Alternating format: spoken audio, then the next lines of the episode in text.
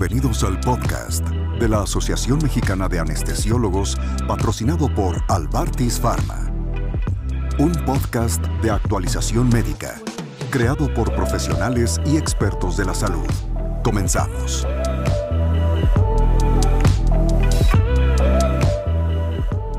Hola, ¿cómo están? Bienvenidos a otro podcast patrocinado por Albartis Pharma. Yo soy Arnulfo Calixto.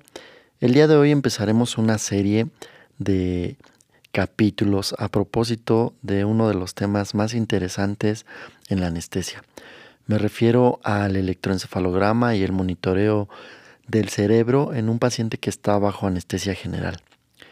Y empecemos mencionando que hace casi 80 años, Hibbs y colaboradores demostraron que hay cambios sistemáticos en el electroencefalograma y el nivel de excitación de un paciente cuando se le administraban dosis crecientes de éter o pentobarbital. Ellos afirmaban que una aplicación práctica de estas observaciones, que era sobre el electroencefalograma, podía utilizarse como una medida de la profundidad de la anestesia. Posteriormente, varios estudios informaron que sí efectivamente existía una relación entre la actividad del electroencefalograma y los estados conductuales de un paciente que estaba bajo anestesia. Otros investigadores como Falconer en 1949 observaba que había una progresión regular de patrones del electroencefalograma y que estos se correlacionaban con la concentración de éter también en la sangre arterial. Posteriormente empezaron a investigar sobre el espectro o la descomposición de las señales de la electroencefalografía en diferentes componentes de frecuencia y estos eran los primeros pasos para entender cómo el estado anestésico o la profundidad de la anestesia podía monitorizarse.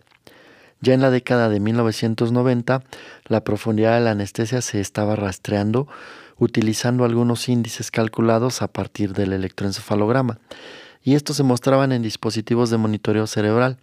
Estos índices se han desarrollado simultáneamente en el registro de la electroencefalografía y de las respuestas conductuales a la administración de diferentes agentes en diferentes pacientes.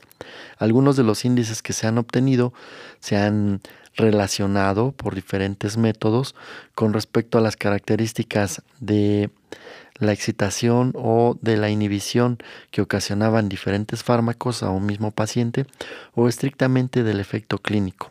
Se observaba que podía encontrarse un grado de desorden entre las ondas monitoreadas y que las respuestas eran diferentes en algunos pacientes, pero la mayoría de estas se presentaban en prácticamente todos. Aunque los índices que están basados en la electroencefalografía se han utilizado durante más de 20 años, hay varias razones por las que aún no forman parte de la práctica estándar de la anestesiología.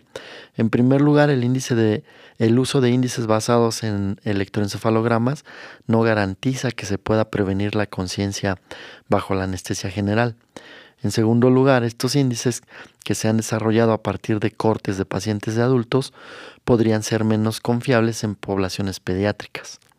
También debido a que estos índices no se relacionan directamente con la neurofisiología de cómo un anestésico específico puede ejercer sus efectos en el cerebro y no brindan una imagen precisa de las respuestas del cerebro a estas drogas. Finalmente, los índices asumen que el mismo valor de, este índice refleja el mismo nivel de conciencia para algún agente intravenoso, como los inhalados, pero eventualmente estos inducen una disminución de oscilaciones en la electroencefalografía a dosis más altas en algunos pacientes. Entonces se supone que las oscilaciones más lentas indican un estado más profundo de anestesia. Dos anestésicos cuyas respuestas en el electroencefalograma con frecuencia llevan a los médicos a dudar de estas lecturas del índice son la ketamina, por ejemplo, y el óxido nitroso. Estos pueden aumentar el valor de estos dos de estos índices a dosis clínicamente confiables y por lo tanto la respuesta o la interpretación puede volverse dudosa.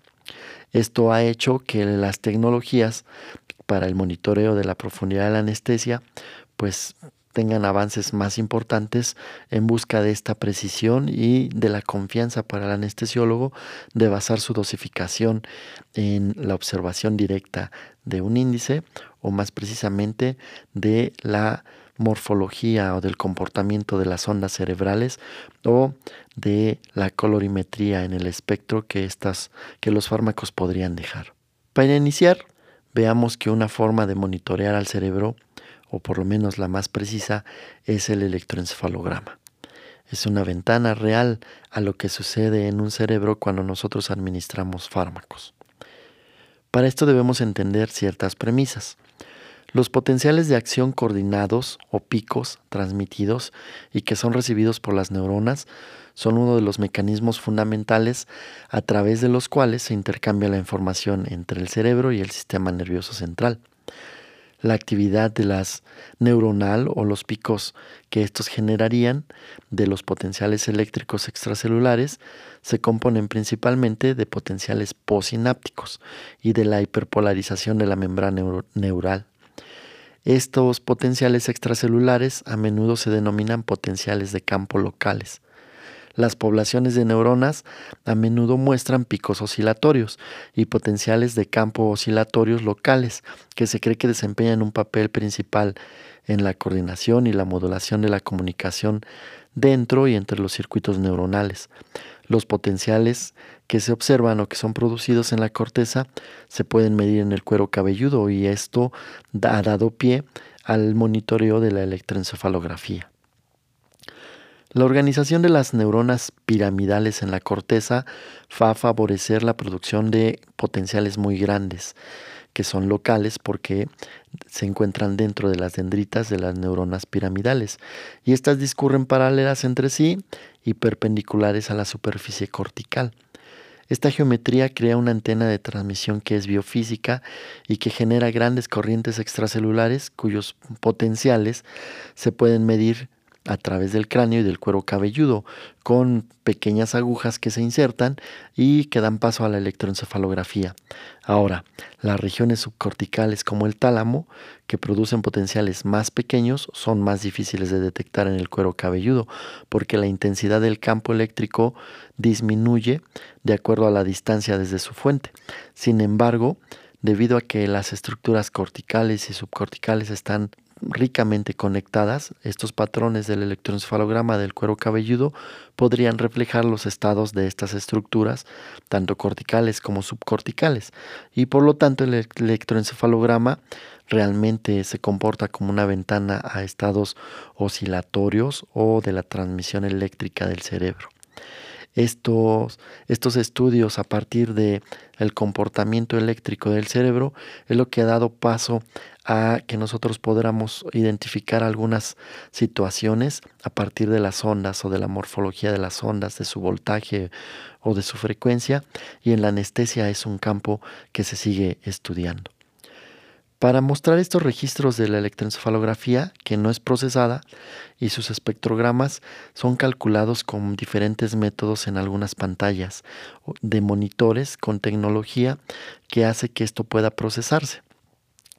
Estos datos que se recolectan a partir de la electroencefalografía se registran y se van ah, acumulando en bases de datos que pueden ayudar a interpretar el resultado o la señal que éstas están dando a partir de la administración de algún fármaco o del comportamiento por el estímulo o la acción directa sobre el paciente al que se está monitorizando.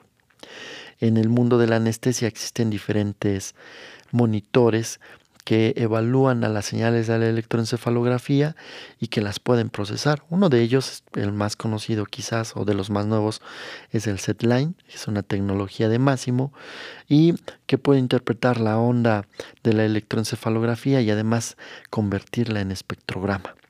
Los espectrogramas se calculan utilizando un, un método multitaper, que así se llama, a partir de las señales del electroencefalograma sin procesar, que se registran en una frecuencia de muestreo de hasta 250 Hz. Los espectros individuales se calculan en ventanas de 3 segundos con superposiciones de 0.5 segundos entre otras ventanas adyacentes. Esta es la teoría o el origen de la espectrografía. Las estimaciones espectrales multitaper tienen propiedades estadísticas que son casi óptimas y que mejoran al electroencefalograma actual porque muestra espectros multicónicos y este ha sido el origen de cómo podemos nosotros interpretar el efecto directo de un fármaco a partir de la electroencefalografía, pero observándola en un patrón de colores que responde al tipo de fármaco o a la dosis del fármaco que nosotros estemos administrando. Muchos de los cambios que ocurren en el cerebro son cambios en el estado anestésico y pueden observarse fácilmente en los registros de la electroencefalografía sin procesar. Los diferentes estados conductuales y neurofisiológicos que son inducidos por nuestros anestésicos se asocian con diferentes formas de onda de electroencefalograma.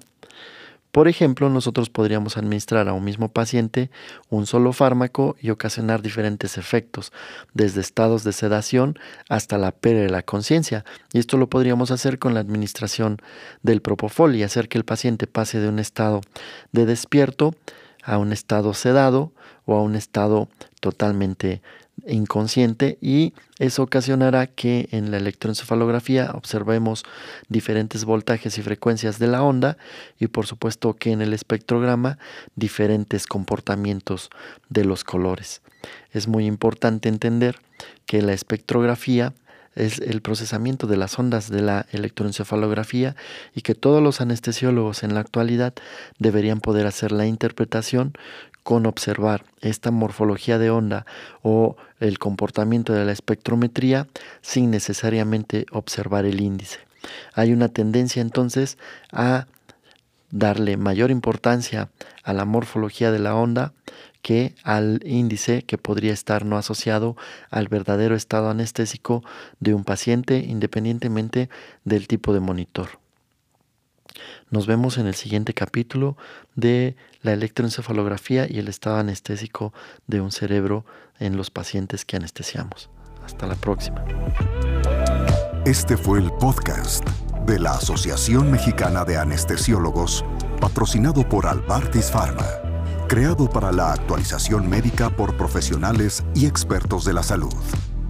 No olvides descargar nuestra aplicación de las plataformas de Play Store y App Store para recibir notificaciones del próximo capítulo.